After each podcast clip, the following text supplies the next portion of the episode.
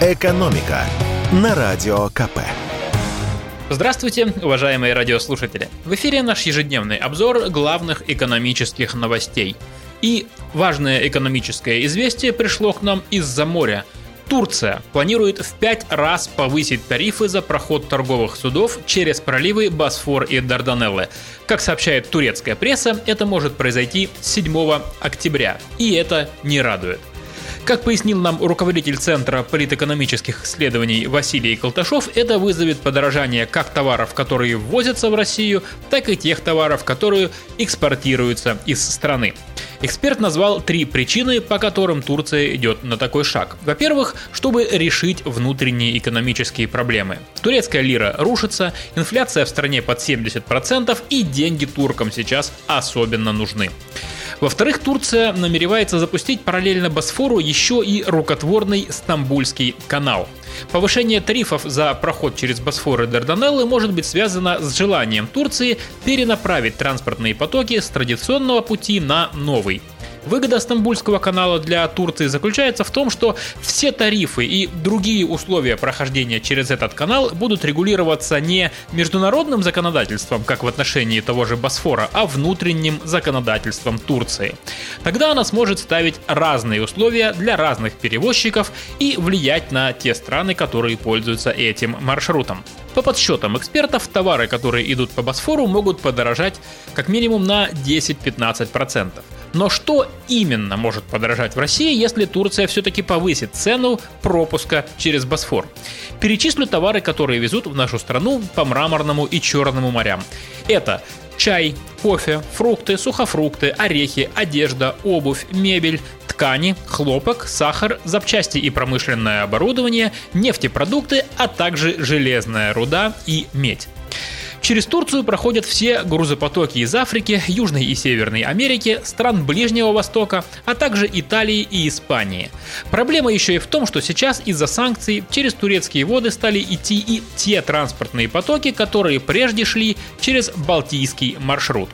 Если взять порты европейской части страны, то примерно 70% импорта идет через Новороссийск и оставшиеся 30% через Санкт-Петербург.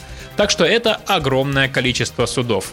Но есть и страны, по которым повышение тарифов может ударить куда сильнее, чем по нам. Для Болгарии, Румынии, Украины и Грузии турецкие проливы – это вообще единственные ворота доставки товаров по морю. Ну и в завершение немного позитива. А по доставке позитивных новостей у нас сейчас главный – это кабинет министров.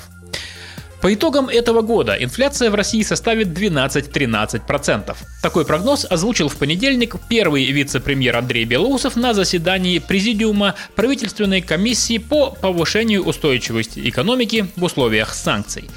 По словам вице-премьера, это гораздо оптимистичнее тех ожиданий, что были в правительстве еще 2-3 месяца назад.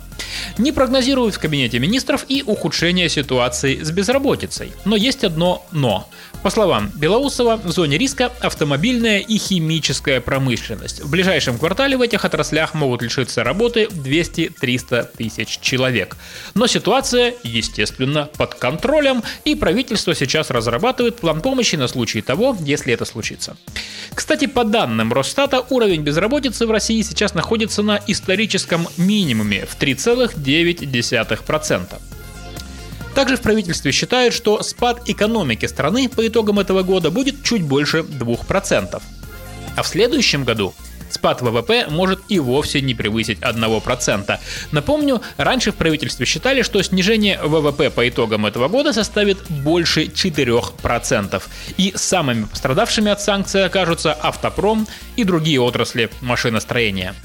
Что касается ситуации с импортом, то, по словам вице-премьера, тут тоже не все так пессимистично, как казалось раньше. Даже в условиях санкций импорт в России сейчас составляет 65-70% от уровня предыдущего года.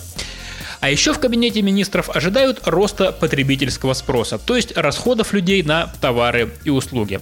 Самый серьезный спад здесь был во втором квартале, и дальше будет только постепенное улучшение – Общее снижение потребительского спроса в России по итогам года составит, по прогнозам правительства, примерно 4%, а вот в следующем году можно ожидать роста потребительской активности процента на 2,5 или на 3.